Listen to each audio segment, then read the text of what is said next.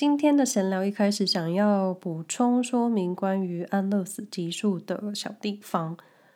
那虽然安乐死的集数已经快两个月以前，但是我觉得还是需要嗯更新或是更正一些我口语上可能会误导大家的地方。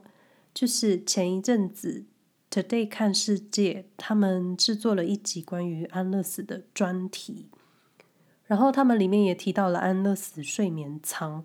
那我在第九十九集提到，呃，这个部分是说瑞士政府批准了澳洲公司安乐死睡眠舱可以在瑞士使用。那在 Today 看世界的专题里面，他们也提到了这个睡眠舱或是胶囊舱。就他们的内容所述。因为安乐死胶囊舱有许多争议，所以瑞士的安乐死团体跟他们保持一些距离，所以目前为止是没有在瑞士启用过的。那我觉得我的说法可能会误导大家，嗯、所以事实上这个安乐死胶囊舱在瑞士是还没有人用过的。那我这边真的很强烈建议大家，如果有时间。然后对安乐死的议题有兴趣的话，可以去找 Today 看世界的这个专题，因为我觉得他们真的很专业，而且做得非常完整。那接下来想要回答一个听友的问题，这个问题是来自 Apple Podcast，嗯，这位来自台湾的听众，嗯，Connie 杜，呃，希望我有把你的名字念对。在单集第七十五集关于瑞士猫猫狗狗福利的单集，他提到了一个问题。他说：“呃，听到猫的比例应该是四到五个人养一只猫，三个家庭比较笼统，不知道一个家庭平均是多少人？”好，因为呃，我在那一集提到的是，呃，平均下来瑞士三个家庭养一只猫这么多。好的，我当时看到这个题目的时候，第一个想法就是。你很强，而且你听得很仔细，因为好吧，因为三个家庭养一只猫听起来真的比较笼统。那我大概快速的梳理一下之后呢，我想了一下，单集第七十五集正好在大约一年前，也就是二零二二年的三月底上架的。那所以我就抓了一个到，所以我就抓一个大概到二零二一年底的资料搜寻好了。根据瑞士联邦网站，二零二一年十二月三十一日，瑞士达到八百七十三万八千七百九十一人，我们算八百七十万人好了。那当时的猫咪有登记的数据是大约一百六十万只，这是动保团体可以掌握到的数字。不过呢，可惜的是，我只有找到二零一八年的平均人口，二零一八年瑞士家庭平均人口。数字是二点三四人。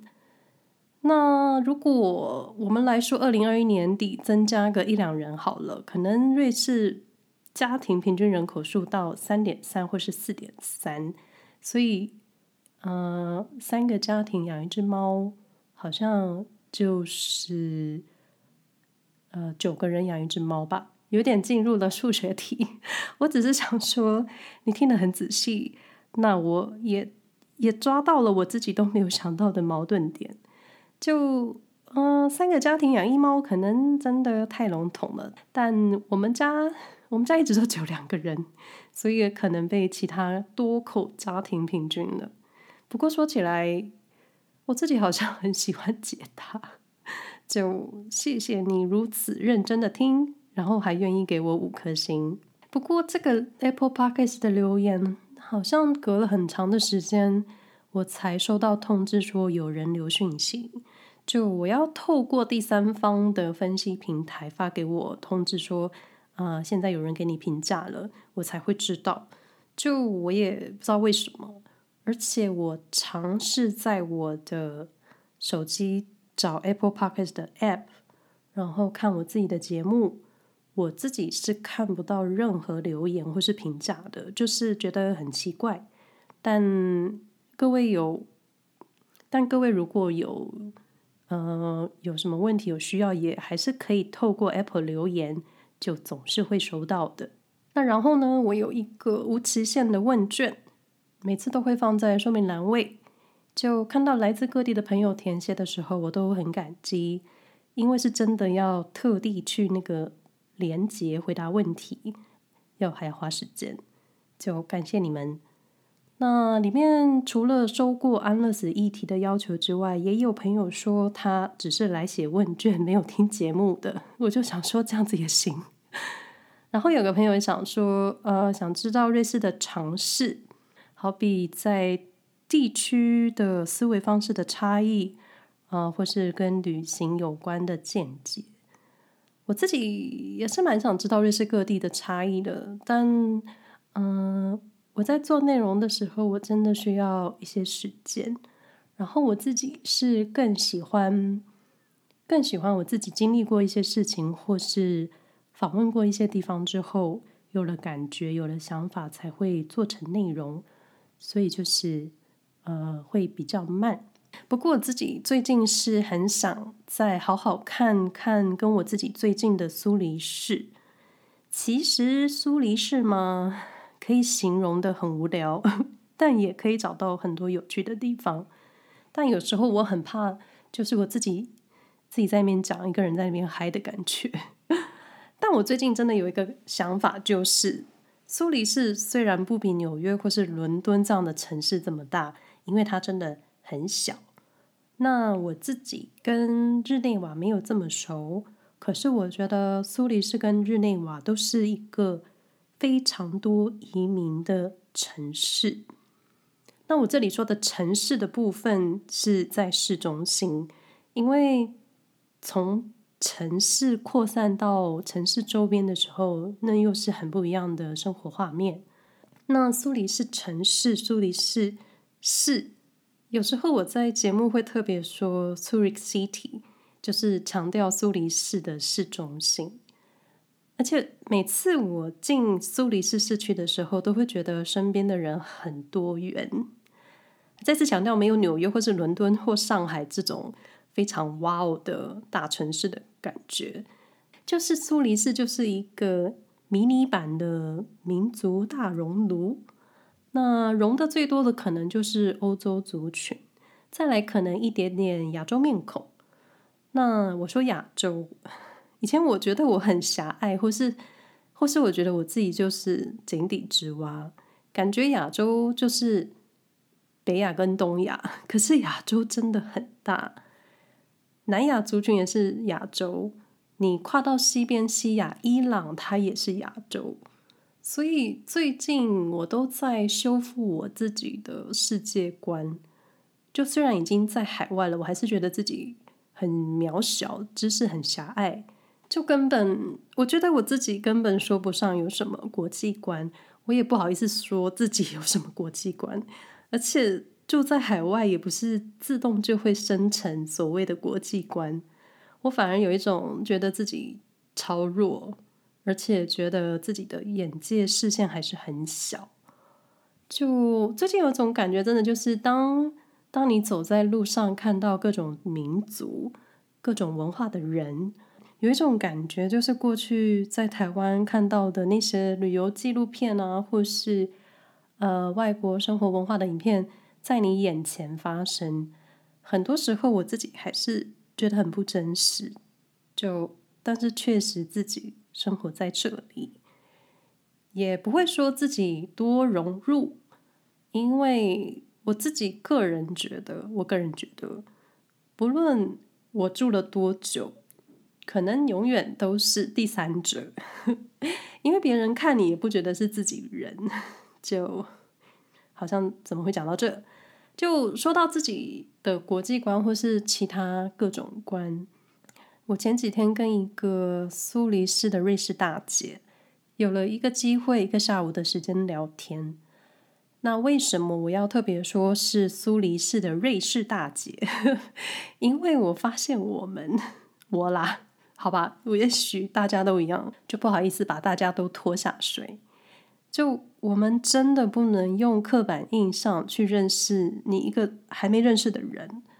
那苏黎世瑞士人听起来就是一种住在城市里的高傲，这不光是我自己说的，因为住在城市，特别是苏黎世，又是瑞士人，你自然就会有一些刻板的印象。就你不说住在城市好了，你光是听到瑞士人，你就就会有对于瑞士人的印象。当然，很多时候刻板印象之所以会存在，是多数人建立的一种风格。就只是，如果这个刻板印象是发生在自己身上，你当然希望这个印象是好的，对吧？那跟这位苏黎世大姐，我们整个下午的聊天都很自然，也不知道是不是因为她是城市人，所以她可以各种聊。嗯，我自己是没有感受到任何的拘谨，或是嗯要很客气这样子。也可能不知道是不是因为她的年纪比较大。因为他应该是可以当我妈妈的年纪，就不知道是不是因为他年纪比较大，心胸可能比较开阔，又或是年纪大的人比较喜欢聊天。诶，不是歧视哦，因为我最常在路上被瑞士的长辈搭话聊天，有时候我就会觉得瑞士的长辈们是不是有一部分其实是很寂寞的？就好，就是这位大姐。跟他好几次聊到一些无聊的小事，或是我自己讲的一些无聊的幽默，他都可以哈哈大笑，就是那种咧嘴很响亮的大声笑出来。我第一个想法就是好特别，那第二个想法真的就是啊，我好像不能用刻板印象去认识人，但是这真的很难，因为你听到德国人就会觉得他们好像很严谨。但我就遇过很随便、很邋遢的德国人，类似这样子。但他们的行为就是自己的行为啦，很难说整个德国人就是这样，或是整个瑞士人就是这样。就好比我自己是客家人，那客家人就是节俭的印象。但我觉得，在我爷爷那一辈，或是我爸妈这一辈，可能都还有一些节俭的行为。但其实很多时候，我觉得就是家庭教育传下来的。因为也是有客家人很浪费啊，大手大脚买东西的，就是真的也有瑞士人迟到或是不遵守规矩的。就我想说的是，不管怎么样，都会有一种刻板印象。嗯，每个人都会被贴一个隐形的标签，但真的不是所有人都是这样子。就这是我最近很体悟很深的一件事，希望你们听得懂我想要表达的意思。好，现在五月了，那天气越来越好。嗯，进苏黎世市区的时候，也发现路上越来越多观光客。那最近也有一些零星的朋友，是因为听了节目来我的 IG 询问旅游的 tips，很有意思，都是 IG。那我就觉得很神奇。嗯，因为因为我真的也不是瑞士的旅游达人。嗯，但也因为你们的问题，我自己也找到了一些答案。就我很开心，嗯，自己有什么东西是可以帮助大家的，感觉自己 在瑞士的生活好像稍微有用一点。闲聊无非就是跟瑞士没有什么太大的关系，单纯就是我个人的生活 murmur。嗯，还是老话一句，希望大家都平安。嗯，这一集的闲聊有一点。虎头蛇尾，就希望大家都平安。我们下回再聊喽，拜拜。